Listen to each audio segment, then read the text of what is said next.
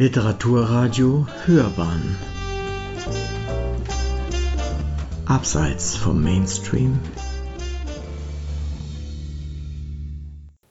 Bleibt Freud schlechter editiert als Hitler oder Heidegger? Ein Essay von Thomas Ans zu den ersten Bänden 1 bis 4, 1877 bis 1894, die voranalytischen Schriften, der von Christfried Tögel herausgegebenen Gesamtausgabe.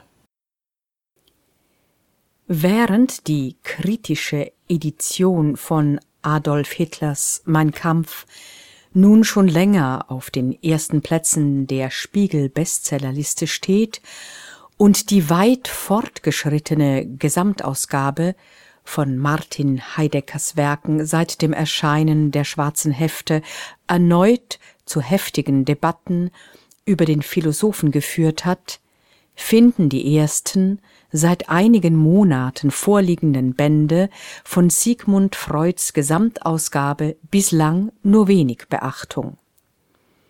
Auf der Homepage des Gießener Verlags steht unter Rezensionen bisher lediglich eine Ankündigung im Gießener Anzeiger. Sie beginnt mit den Sätzen Es ist nicht zu hoch gegriffen, von einer Sensation zu sprechen, denn der heimische Psychosozialverlag gibt ab 2015 nicht nur die überhaupt erste Gesamtausgabe der Schriften Sigmund Freuds in 23 Bänden heraus.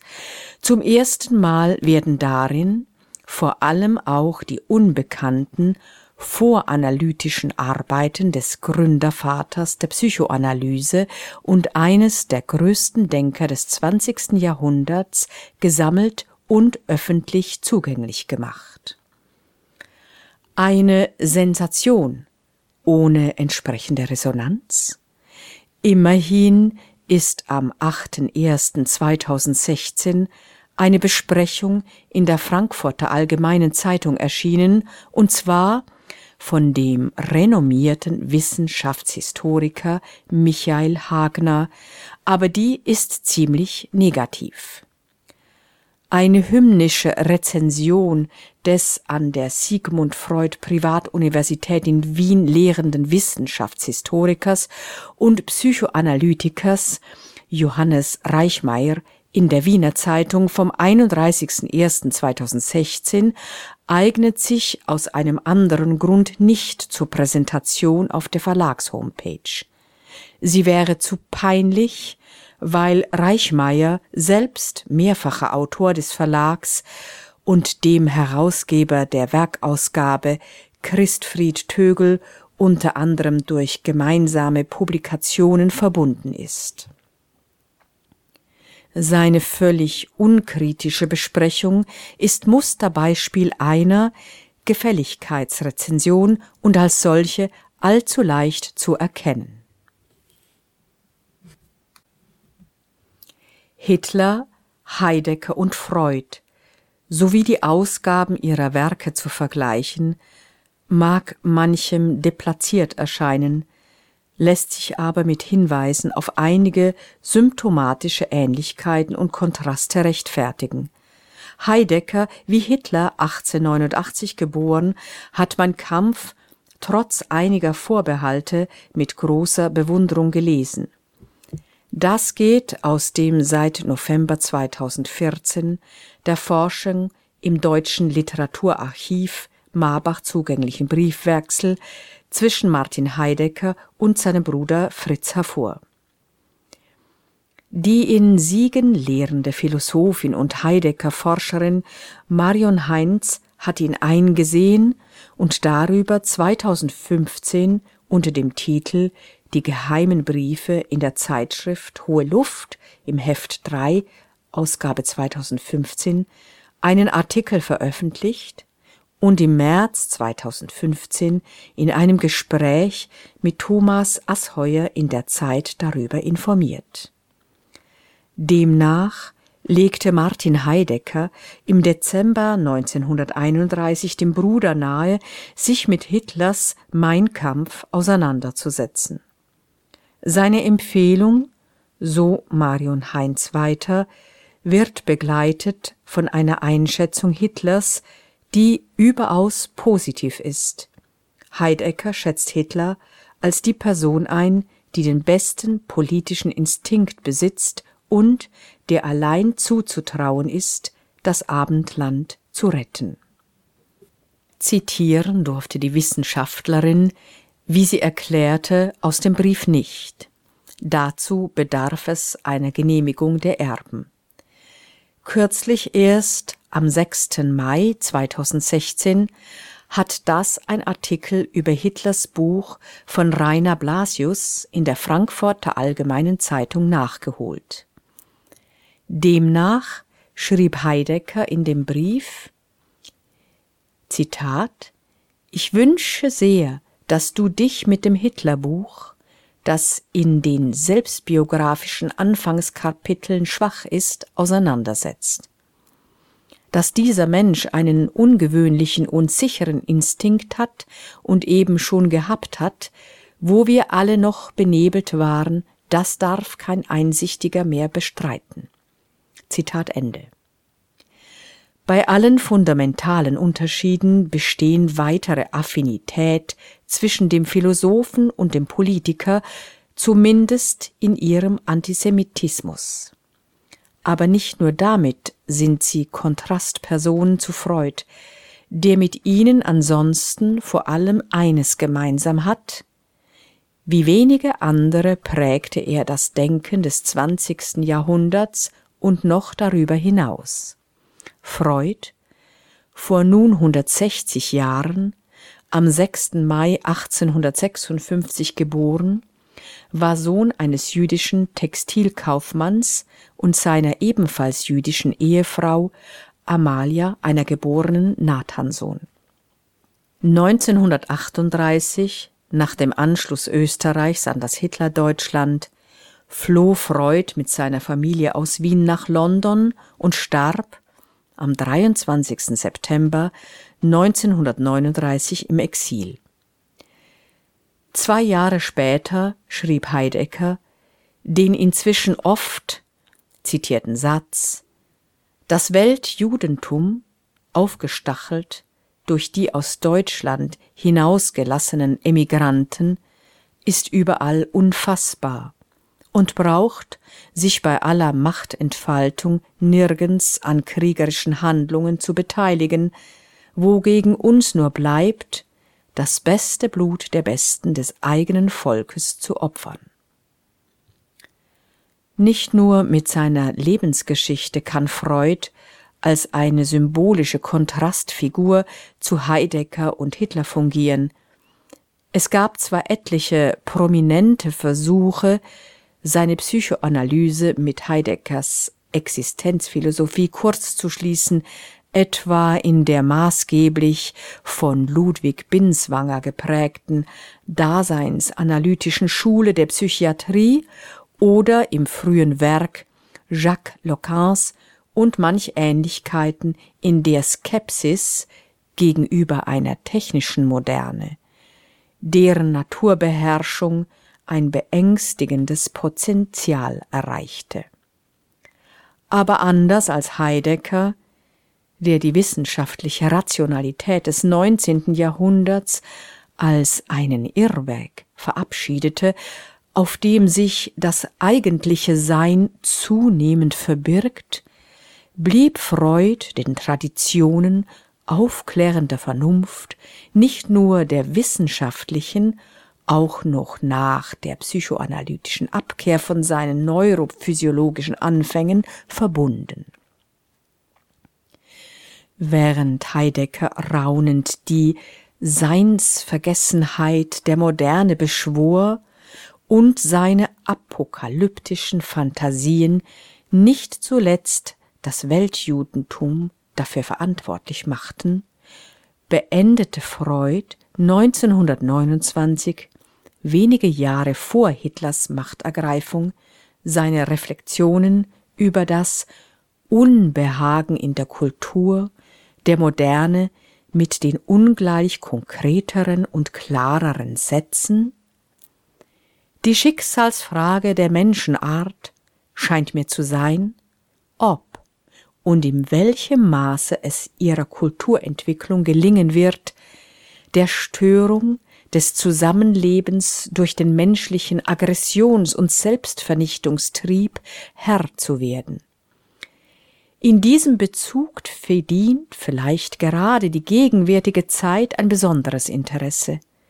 Die Menschen haben es jetzt in der Beherrschung der Naturkräfte so weit gebracht, dass sie es mit deren Hilfe leicht haben, einander bis auf den letzten Mann auszurotten. Und während 1933 in Paris in französischer, englischer und deutscher Sprache Freuds Briefwechsel mit Albert Einstein zur Frage Warum Krieg erscheint, indem er Einstein und sich selbst als Pazifisten bezeichnet, beide waren es bereits im Ersten Weltkrieg, vergleiche die Wiederveröffentlichungen damaliger Publikationen von Einstein in der Zeit und von Freud in der Literaturkritik.de, übernimmt Heidegger als Kandidat der NSDAP das Amt als Rektor der Freiburger Universität. Wissenschaftliche Editionen von Werken, die das 20. Jahrhundert geprägt haben, im Hinblick auf ihre Qualität und öffentliche Resonanz zu vergleichen, kann auch heißen, sie als Symptome unterschiedlicher Wertschätzungen oder Bedeutungszuweisungen zu begreifen. Da gibt es schon zu denken, dass keine Ausgabe von Freuds Werken mit so hohem Aufwand und wissenschaftlichem Anspruch herausgegeben und kommentiert wurde wie jetzt Hitlers Mein Kampf. Während die Editoren dieser Ausgabe ihr Vorgehen detailliert auf fast 90 Seiten erläutert, erledigt das die neue Gesamtausgabe Freuds auf vier Seiten und bleibt damit noch knapper als die Erläuterungen zur Edition, mit denen 1969 die Studienausgabe Freuds eingeleitet wurde. Das soll hier nicht missverstanden werden als Kritik an der Edition von Hitlers Kampfschrift. Der mit ihr verbundene Aufwand liefert zweifellos einen erhellenden Beitrag dazu, die Vorgeschichte der NS-Herrschaft besser zu verstehen.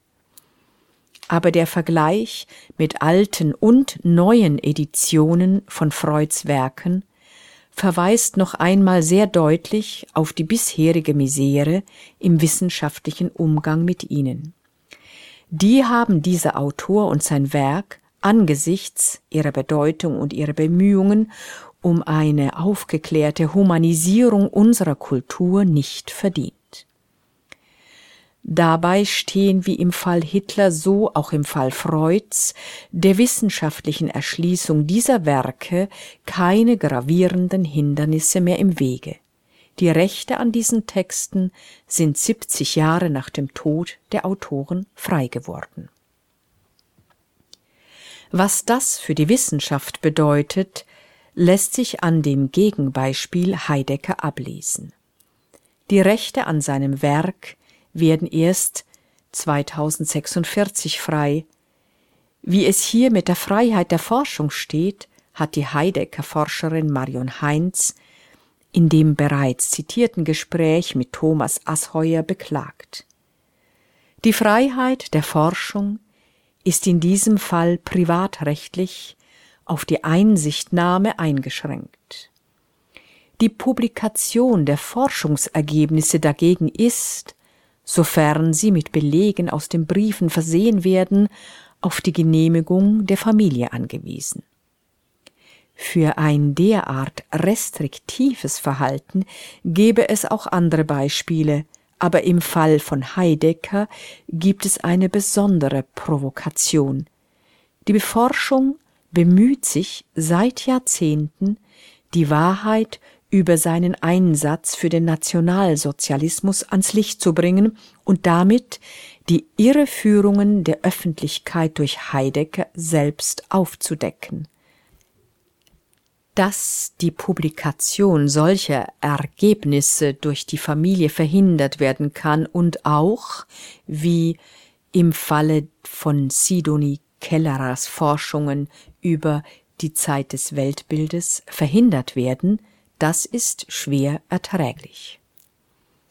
Trotz solcher Hindernisse ist die wissenschaftliche Edition von Heideckers Gesamtwerk weit fortgeschritten Sie umfasst geplante 102 Bände, der zeitlich erste erschien 1975, als der Philosoph noch lebte.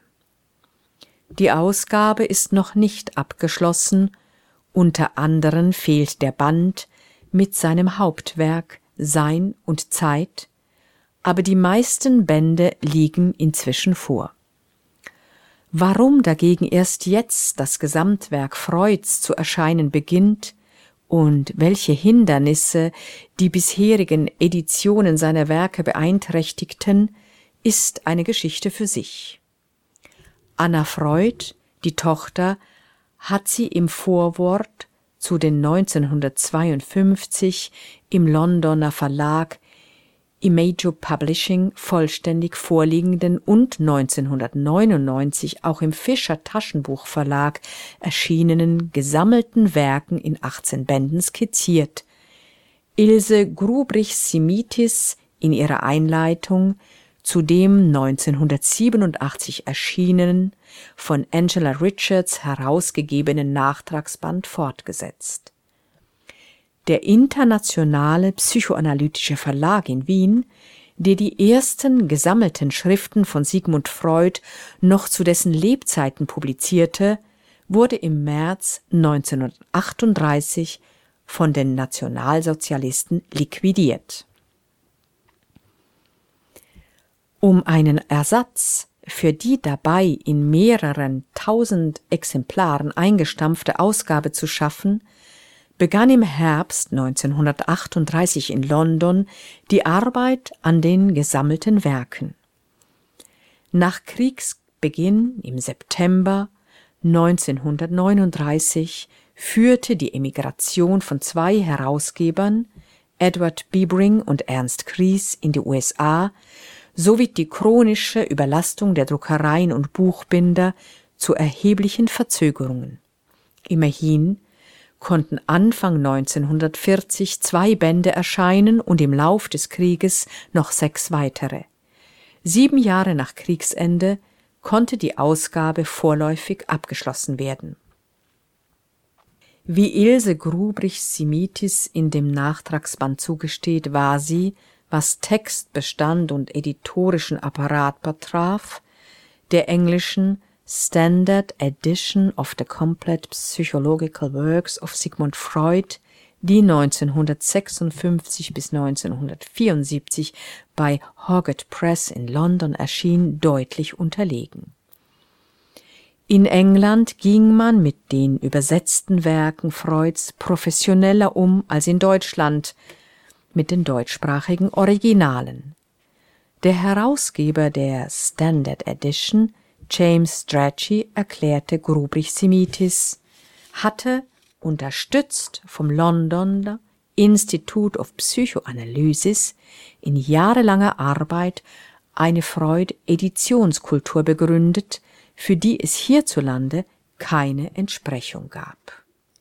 Vielmehr mussten die Psychoanalytiker in der Bundesrepublik vordringlich darauf bedacht sein, die vom Hitlerregime zerschlagene Tradition der Psychoanalyse wiederzubeleben und hinsichtlich Ausbildung und Wissensstand die Verbindung zu den neuen, insbesondere angloamerikanischen Zentren analytischer Forschung aufzunehmen.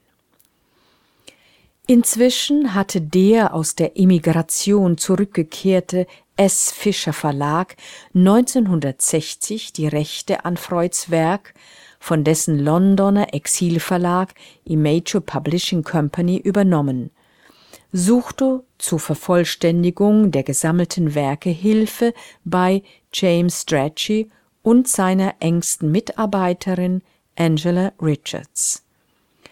Vor allem sie half dann auch als Mitherausgeberin zusammen mit Alexander Mitscherlich und Strachey bei der Edition der zwischen 1969 und 1975 erschienenen Studienausgabe in zehn Bänden. In ihr wurden die Kommentare der Standard Edition weitgehend übernommen, übersetzt und damit deutschsprachigen Lesern zugänglich gemacht. Die Ausgabe enthält jedoch nur eine Auswahl von Freuds Werken und beispielsweise nicht das Urbuch der Psychoanalyse von Grubrich-Simitis, die Studien über Hysterie. Ilse Grubrich-Simitis, die im Verlag die verantwortliche Lektorin war, konstatierte denn auch 1987 mit Recht, dass die bisherigen Ausgaben nur so etwas wie eine solide Zwischenstation auf dem Weg zu einer definitiv historisch kritischen deutschen Freud-Gesamtausgabe sind, die auch die voranalytischen Werke und die Briefe zu umfassen hätte. Diese Edition ist und bleibt ein Desiderat. In einem Beitrag zu dem 2006 erschienenen Freud-Handbuch formulierte sie knapp zwei Jahrzehnte später abschließend in kritischerem Ton, deren Verwirklichung freilich bleibt eine Aufgabe der Zukunft, und es ist festzuhalten, solange die in London entstandenen gesammelten Werke nach wie vor die umfassendste deutschsprachige Edition sind, ist der Autor Freud gleichsam nicht aus dem Exil zurückgekehrt. Bahnt sich nun diese Rückkehr an? Das Gesamtwerk Freuds erscheint seit August 2015 und müsste, wenn die Verlagsankündigung sich bewahrheitet, mit insgesamt 23 Bänden spätestens innerhalb eines Jahrzehnts vollständig vorliegen. Auf ein kühnes Unternehmen haben sich da der Herausgeber und der in Sachen Psychoanalyse einschlägig ausgewiesene Verlag eingelassen, anscheinend ohne finanzielle Förderung irgendwelcher anderer Institutionen, wie es sonst bei solchen Projekten üblich ist, und ohne ein Kollektiv dafür eigens angestellter Mitarbeiter. Lediglich einer, Urban Zerfas wird genannt, ein Berliner Antiquariatsbuchhändler, spezialisiert auf Psychologie und Psychiatrie, zugleich Aufsichtsratsvorsitzender in der Genossenschaft der Internet Antiquare, also auch mit anderen Dingen als mit dieser Edition beschäftigt. Der Herausgeber Christfried Tögel selbst ist seit Jahren mit der Geschichte der Psychoanalyse bestens vertraut. 1988 wurde er mit seiner Arbeit zum Thema philosophische, historische und wissenschaftstheoretische Aspekte der Entstehung, Entwicklung und Rezeption der klassischen Psychoanalyse an der HU Berlin habilitiert, war danach Humboldt-Stipendiat am Institut für Geschichte der Medizin in Tübingen, dessen Direktor Gerhard Fichtner seine Forschungen zur Geschichte der Psychoanalyse und Freuds Biographik viel verdanken und bei dem Tögel sich am Ende seiner Einleitung denn auch ausdrücklich bedankt. Als Supervisor eines Forschungsprojekts des österreichischen Bundesministeriums für Wissenschaft und Forschung beteiligte er sich an der Erfassung und Neuordnung des Freud-Museums in Wien und arbeitete von 1994 bis 1999 am Freud-Museum in London. Er hat mehrere Editionen von Briefen Freuds vorgelegt und etliche, auch populärwissenschaftliche Bücher zur Traumforschung und zur Freud-Biografik veröffentlicht. 2003 bis 2015 war er neben der Leitung eines Sigmund Freud Zentrums in Magdeburg Direktor des Salus Instituts, das sich die Professionalisierung von Fach- und Führungskräften aus der sozialen Arbeit zur Aufgabe gemacht hat. Tögel hat offensichtlich nicht nur fachliche Kompetenzen, sondern auch Managementqualitäten. Er lebt inzwischen in Lausanne, wo seine Frau Ginka Tögel als Professorin und Programmleiterin an der Business School arbeitet. Derartiges sei hier deshalb angemerkt, weil die Arbeit an der Gesamtausgabe von solchen unternehmerischen Fähigkeiten deutlich geprägt ist. Die Arbeit an der Ausgabe wirkt perfekt durchgeplant. 20 Bände enthalten die von Freud zur Veröffentlichung bestimmten Arbeiten, Band 21 präsentiert Zusammenfassungen seiner zu Lebzeiten unveröffentlichten Vorträge und Abdrucke von Interviews mit ihm, Band 22 bringt eine Chronologie von Ereignissen aus Freuds Leben und Band 23 ein Gesamtregister.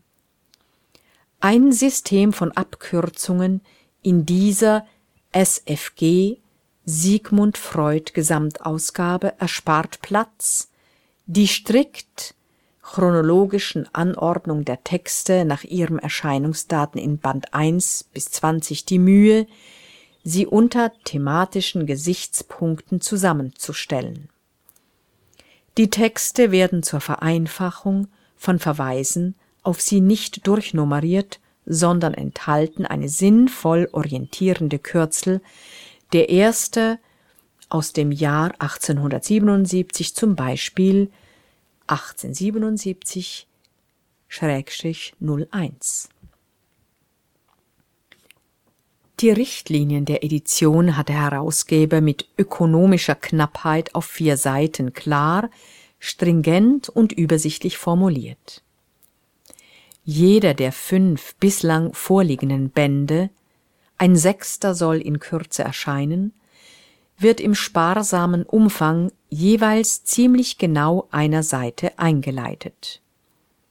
Von Aufwandsersparnis ist auch die Arbeit an den Druckvorlagen geprägt. Prinzipiell wird auf die Erstveröffentlichungen zurückgegriffen. Vergleiche mit späteren Fassungen, auch wenn sie von Freud selbst verbessert wurden, sind damit nicht nötig. Offensichtliche Druckfehler werden zwar wie schon in den gesammelten Werken stillschweigend korrigiert, aber auf alle weiteren Änderungen und Verständnishilfen wird verzichtet. Das heißt, keine orthografischen Vereinheitlichungen, keine Übersetzungen fremdsprachiger Texte, keine Erklärungen medizinischer Fachbegriffe, keine Korrekturen oder Ergänzungen fehlerhafter oder unvollständiger Quellenangaben Freuds, keine nachträglichen Querverweise auf spätere Texte zum gleichen Thema. Ökonomischer geht's kaum. Bei der Texterfassung konnte in den meisten Fällen auf bereits Digitalisiertes zurückgegriffen werden, und ohne diese Sparsamkeit wäre diese Gesamtausgabe mit so wenig Personal und innerhalb eines so kurzen Zeitraums wohl gar nicht realisierbar. Allerdings bleibt sie damit hinter den Qualitäten der deutschen Studienausgabe und der englischen Standard Edition zurück und nach wie vor weit entfernt von jeglichen Ansprüchen an eine historisch kritische Ausgabe. Kleinere Zutaten oder zumindest Versprechungen sollen aber nicht unerwähnt bleiben. Jedem Text stellt der Herausgeber eine Einführung in den biografischen und wissenschaftshistorischen Zusammenhang voran und bei den abgedruckten Rezensionen Freuds eine Einleitung zu denen, die in einer bestimmten Zeitschrift erschienen sind. Diese Einleitungen sind durchaus hilfreich für das Verständnis der Texte, bleiben aber im Vergleich mit den Kommentaren in der Studienausgabe meist oberflächlich. Band 6 der Studienausgabe beispielsweise mit Freuds gesammelten Schriften zur Hysterie und Angst beginnt mit einem 1893 in der Wiener medizinischen Presse unter dem Namen von Freud und Josef Breuer erschienenen Vortrag über den psychischen Mechanismus hysterischer Phänomene. Die editorische Vorbemerkung weist darauf hin, dass es sich hierbei nicht um einen gemeinsam formulierten Vortragstext beider handelt, sondern um die stenografische, von Freud revidierte Nachschrift eines von ihm gehaltenen Vortrages. Sie verweist weiterhin mit Zitaten auf die späteren zusammen mit Breuer verfassten Studien über Hysterie, auf die Bedeutung, die der Vortrag mit der Beschreibung der kathartischen Behandlungsmethode für die Geschichte der Psychoanalyse hatte und auf die Meinungsverschiedenheiten zwischen Freud und Breuer, die später zu ihrer Trennung geführt haben. Als besonders auffallend hebt die Vorbemerkung schließlich das Übergewicht des traumatischen Faktors unter den für die Hysterie angegebenen Ursachen hervor. In etlichen Fußnoten werden darüber hinaus Begriffe und Anspielungen kommentiert. Die Vorbemerkung des Herausgebers zum Abdruck in Band 4 des Gesamtwerks beschränkt sich dagegen auf einen einzigen Satz. Zwar geht die Vorbemerkung zum Abdruck einer bereits im Januar 1893 erschienenen vorläufigen Mitteilung mit demselben Titel, die später in den Studien über Hysterie wörtlich übernommen wurden, ebenfalls auf die Zusammenarbeit zwischen Freud und Breuer ein, aber auch das unterbietet den Informationsgehalt der Studienausgabe erheblich. Dabei zeigt der Herausgeber allerdings, wie in seinen Vorbemerkungen zu anderen Texten mit Zitaten aus Freuds Briefen, womit eine neue Edition die frühere ergänzen und übertreffen kann. Grubrich Simitis hatte 1985 bereits darauf hingewiesen, auf die für eine solche Edition gewichtigen Korrespondenzen Freuds, die zum Teil noch nicht veröffentlicht waren. Tögel kennt sie gut und nutzt sie immer wieder zur Erhellung biografischer Zusammenhänge, in denen die Texte Freuds stehen.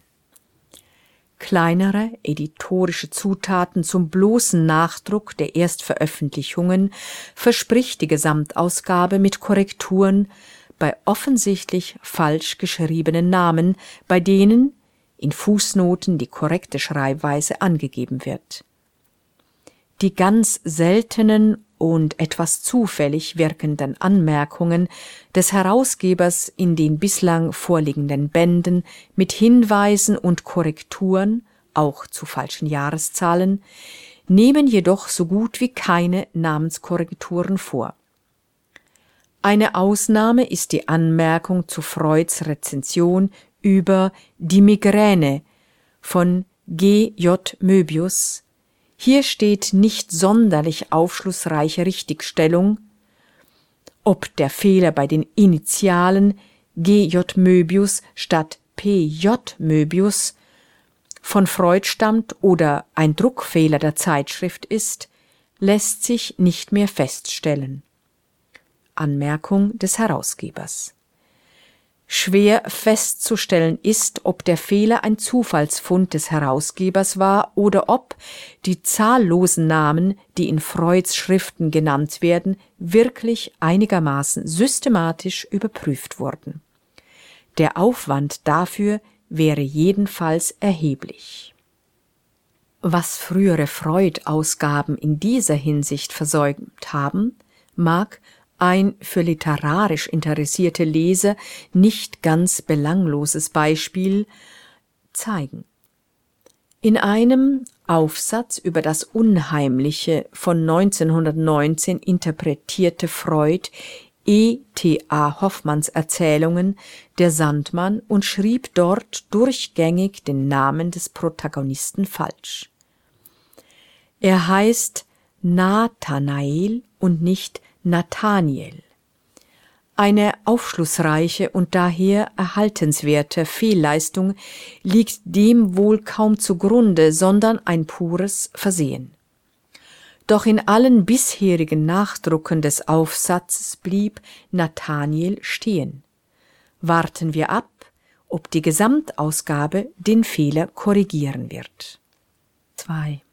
Von Fehleranfälligkeiten bei der Namensschreibung ist sie übrigens selbst nicht ganz frei.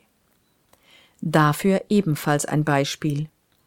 Durchsucht man als kulturwissenschaftlich interessierter Leser die hilfreichen Personenregister am Ende eines jeden Bandes zu der Frage, ab wann in Freuds früheren Schriften die später so ausgeprägten Interessen an Literatur, Philosophie, Sozial- und Kulturwissenschaften nachweisbar sind, so stößt man in Band 5 mit Freuds Veröffentlichungen aus den Jahren 1895 und 1896 auf Namen wie Goethe, Shakespeare, Uhland oder vor allem Kant. In den früheren Schriften sind sie alle noch nicht genannt. In den Registern der Bände 2 bis 4 wird man hingegen auf sieben Nennungen des englischen Philosophen und Ökonomen John Stuart Mill verweisen. Will man auf den angegebenen Seiten nachlesen, was Freud über ihn geschrieben oder in welchem Zusammenhang er ihn erwähnt hat, so muss man allerdings feststellen, dass es sich in drei Fällen dort nicht um Stuart Mill, sondern um den amerikanischen Neurologen Charles Karsner Mills handelt, der in Freuds Literaturhinweisen mit CK oder CHK Mills angeführt wird und der wie Freud mit der Aphasieforschung befasst war. In zwei anderen Fällen steht in den Texten nicht J. S. Mill, sondern J. M. Mill. Dort wird Freud als Übersetzer des zwölften Bandes von J. M. Mills gesammelten Werken hier von Thomas Gumperz Leipzig 1880 angegeben. Freud hat hier in der Tat Mills Aufsätze über Frauenemanzipation Plato die Arbeiterfrage der Sozialismus übersetzt. Einen Nachdruck seiner Übersetzungen hat die Gesamtausgabe nebenbei bemerkt nicht vorgesehen. Aber sie sind eben von J.S. und nicht J.M. Mill. Der Fehler ist vom Herausgeber nicht angemerkt worden. Hingewiesen sei schließlich auf seine Ankündigung, dass den Abdrucken der Erstauflagen von Freuds Buchveröffentlichungen weitere Auflagen, sofern sie verändert sind, digital zur Verfügung gestellt werden. Wie dies geschieht, bleibt bisher im Dunkeln.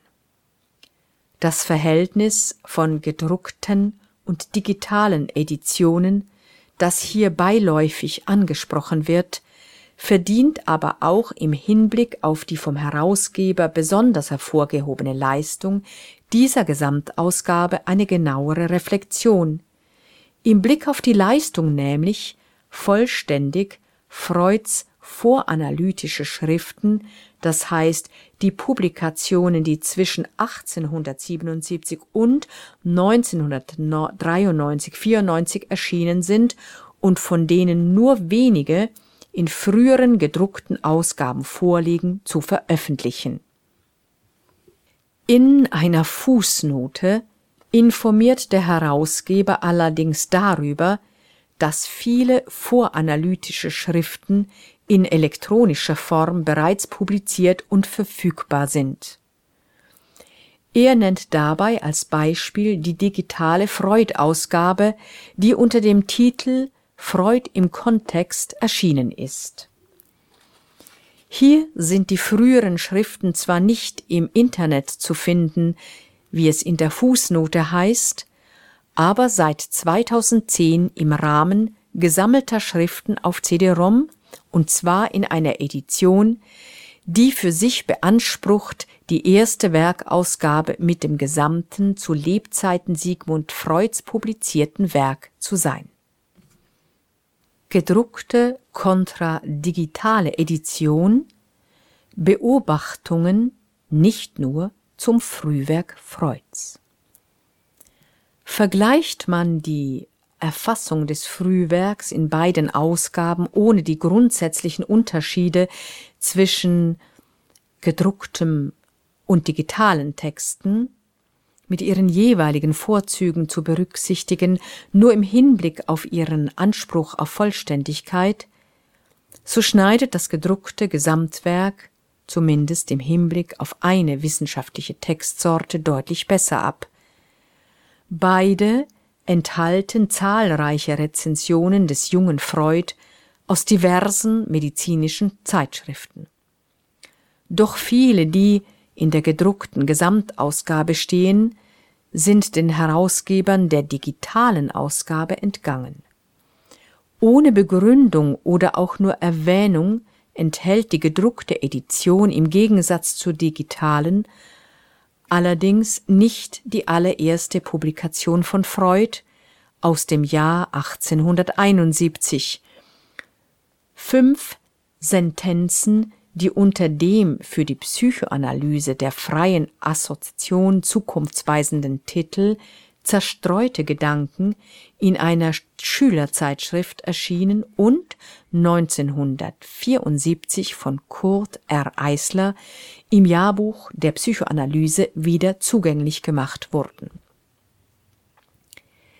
Dass das Frühwerk Freuds mit seinen voranalytischen Schriften in vier Bänden fast komplett und zuverlässig erfasst in gedruckter Form vorliegt, darf aber wohl als ein Ereignis eingeschätzt werden, auf das zumindest professionelle Freudleserinnen und Leser und ein wissenschaftsgeschichtlich interessiertes Publikum lange gewartet haben. Vor etwa drei Jahrzehnten schloss Ilse Grubrich-Simitis ihre hier bereits mehrfach zitierten Einleitungen zum Nachtragsband der gesammelten Werke mit einem Satz ab. Daneben wird bereits seit längerem an einer vierbändigen Edition der thematisch weit verzweigten und heute zumeist nur in entlegenen Fachzeitschriften zugänglichen voranalytischen Schriften Freuds gearbeitet, also der Erschließung eines Werkbereichs, dem sich das wissenschaftsgeschichtliche Interesse in letzter Zeit verstärkt zugewendet hat.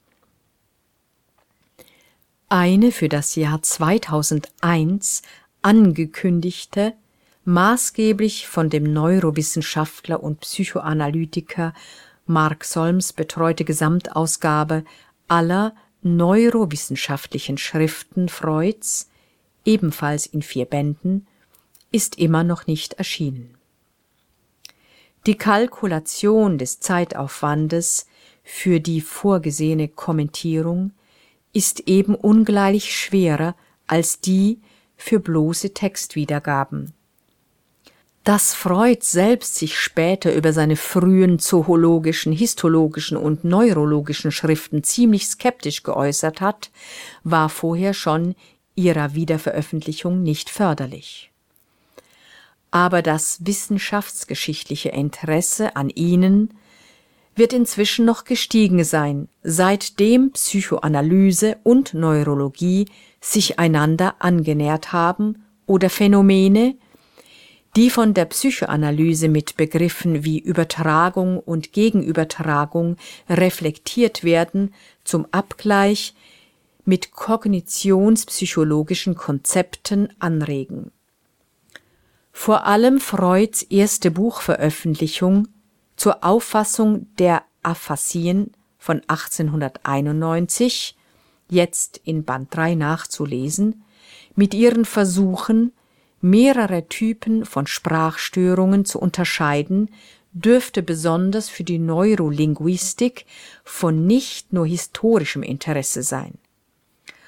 Und dass die Sprache und das Sprechen, das später für die psychoanalytische Talking Cure eine herausragende Bedeutung hat, hier im Zentrum der neurologischen Untersuchungen steht und dabei Assoziation eines der häufigsten Begriffe ist, zeigt, dass der Bruch zwischen Freuds Psychoanalyse und seinen voranalytischen Schriften nicht so groß ist, wie es lange Zeit behauptet wurde.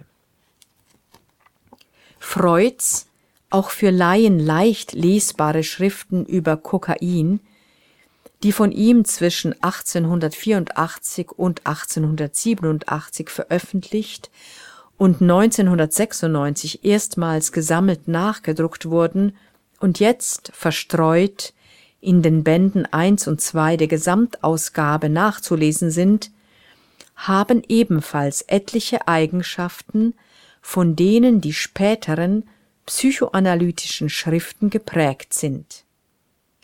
In seinen hochambitionierten Versuchen, seine bald widerlegte These zu fundieren, dass die schmerzstillende und bei Morphiumabhängigkeit auch therapeutische Wirksamkeit des Kokains frei von schädlichen Nebenwirkungen sei, berief sich auf Selbsterfahrung beim Kokainkonsum und verwendete in Ansätzen Erzählformen von Fallgeschichten, wie sie in den Studien über Hysterie bald noch ausgeprägter zur Geltung kamen. Vor allem aber werden hier bereits seine kulturgeschichtlichen Interessen sichtbar, mit denen er später die Psychoanalyse gleichsam archäologisch bereicherte. Zwei Kapitel seiner Studie über Koka 1884 im Zentralblatt für die gesamte Therapie veröffentlicht, skizzieren die Geschichte früherer Verwendungen von Kokablättern. Sie beginnen mit den Sätzen. Als die spanischen Eroberer nach Peru drangen, fanden sie die Kokapflanze im Lande kultiviert und im hohen Ansehen, ja selbst in innige Beziehungen zu den religiösen Gebräuchen des Volkes gebracht.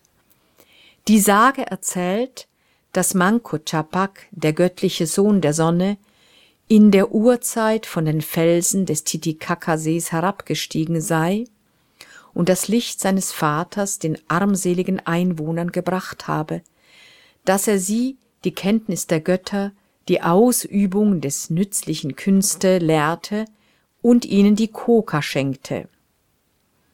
Diese göttliche Pflanze, welche den Hungrigen sättigt, den Schwachen stärkt und sie ihr Missgeschick vergessen macht. Kokablätter wurden den Götter zum Opfer gebracht. Kokablätter während der gottesdienstähnlichen Handlungen gekaut, selbst den Toten Koka in den Mund gesteckt, um sie einer günstigen Aufnahme im Jenseits zu versichern. Freuds Rückgriffe auf Sagen und Mythen prägten später mit Namen wie Ödipus oder Narziss zentrale Begriffe der Psychoanalyse. Freuds voranalytisches Frühwerk, das wird mittlerweile immer deutlicher, ist von der Geschichte der Psychoanalyse nicht zu separieren, sondern trägt zu ihrem besseren Verständnis bei. Insofern ist es nur zu begrüßen, dass es inzwischen so umfassend und so gut erschlossen ist aber ist schon damit das Konzept dieser neuen Ausgabe gerechtfertigt? Was in den bisherigen digitalen Ausgaben mit vergleichbar umfassenden Anspruch wie Freud im Kontext oder Sigmund Freud das gesamte Werk in einer Reihe Past Masters des US-amerikanischen Verlages Intellects bislang fehlt, wird sicher bald hinzugefügt werden. Es gehört zu den vielen Vorzügen digitaler Editionen, dass sie laufend korrigiert und komplettiert werden können. Lücken und Fehler der gedruckten Gesamtausgabe hingegen lassen sich kaum noch beseitigen. Und der finanzielle Aufwand beim Satz und Druck für den Verlag und damit auch für potenzielle Leser bzw. Käufer ist in Relation zu den Kosten der Herstellung und beim Kauf digitaler Ausgaben enorm. Gewiss, Freuds Schriften und nicht nur seine in gedruckten Büchern zu lesen, behält einen nicht nur an alten Gewohnheiten fixierten Reiz. Aber wer wird die ersten fünf Bände für 500 Euro kaufen oder die komplette Ausgabe zum ermäßigten Preis von 1638,80 Euro vorbestellen? Außer etlichen wissenschaftlichen Bibliotheken wohl nur ganz wenige Privatkäufer, Spezialisten mit bibliophilen Neigungen. Auch die für heutige Leser gewöhnungsbedürftige Typografie der Bände, die etwas von der Aura wissenschaftlicher Druckwerte um und nach 1900 zu erhalten versucht, vermittelt den Eindruck, dass die neue Gesamtausgabe eine Art Prestigeobjekt ist, das sich mit heroischem Trotz und Mut zum finanziellen Risiko den unaufhaltsamen Tendenzen zur Digitalisierung im Bereich wissenschaftlicher Editionen widersetzt. Der Herausgeber zeigt sich einleitend, denn auch in angemessener und angenehmer Weise bescheiden, nennt sein Editionsprojekt jedenfalls selbst bescheiden, aber wie er hinzufügt, auch nicht unwichtig. Die Ausgabe soll ein weitgehend authentisches Bild vermitteln, wie Freud seine Arbeit der Öffentlichkeit zum jeweiligen Zeitpunkt präsentieren wollte. Alles, was diese Ausgabe nicht leistet, so gesteht Tögel offen ein und wiederholt damit den Befund von Grubrich-Simitis vor 30 Jahren, bleibt einer historisch-kritischen Gesamtausgabe vorbehalten, die seit Jahrzehnten überfällig ist. Eine Fußnote dazu erwähnt mit Angabe der Internetadresse das Projekt Sigmund Freud. Digitale Edition www.freud-edition.net auf dessen abschließende Realisierung man voraussichtlich noch viele weitere Jahrzehnte warten muss. Aber was da seit 2009 in Gang gesetzt wurde, berechtigt zu einigen Hoffnungen. Das Projekt ist institutionell verankert in der Wiener Psychoanalytischen Vereinigung und Wiener Psychoanalytischen Akademie seit 2014 in Kooperation mit der Internationalen Psychoanalytischen Universität Berlin. Die Impressumsseite ermöglicht einen Blick auf die bisherige Entwicklung und weitere Planung, erwähnt sehr kritische Diskussionen, die darüber geführt wurden, informiert über das Team von Mitarbeiterinnen und die Finanzierung durch private und öffentliche Einrichtungen. Ein Work in Progress liegt hier vor, das für alle kostenlos zugänglich ist und Interessenten zur kritischen Beteiligung einlädt. Mit Präsentationen von Briefen Freuds und seines handschriftlichen Manuskripts zu dem Aufsatz Zeitgemäßes über Krieg und Tod sind hier erste exemplarische Ergebnisse veröffentlicht. Das Projekt könnte zu einem Vorbild für künftig historisch kritische Editionen werden, nicht nur die von Freuds Werk. Eine gedruckte Fassung ist bislang nicht vorgesehen, kann aber durchaus daraus hervorgehen. Es scheint jedenfalls so, dass Freud nicht mehr schlechter editiert bleibt als Heidegger oder Hitler und dann der Autor Freud gleichsam aus dem Exil zurückgekehrt ist nach Wien.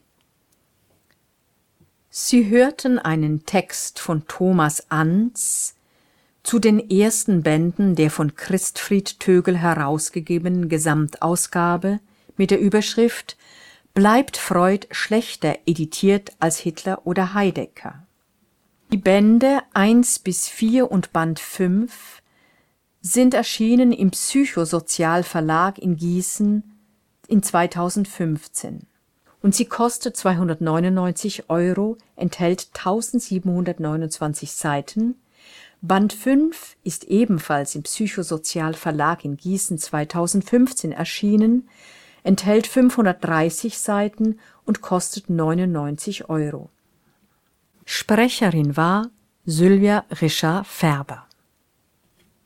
Sie hörten ein Essay von Thomas Ans zu den ersten Bänden Die voranalytischen Schriften von Christfried Tögel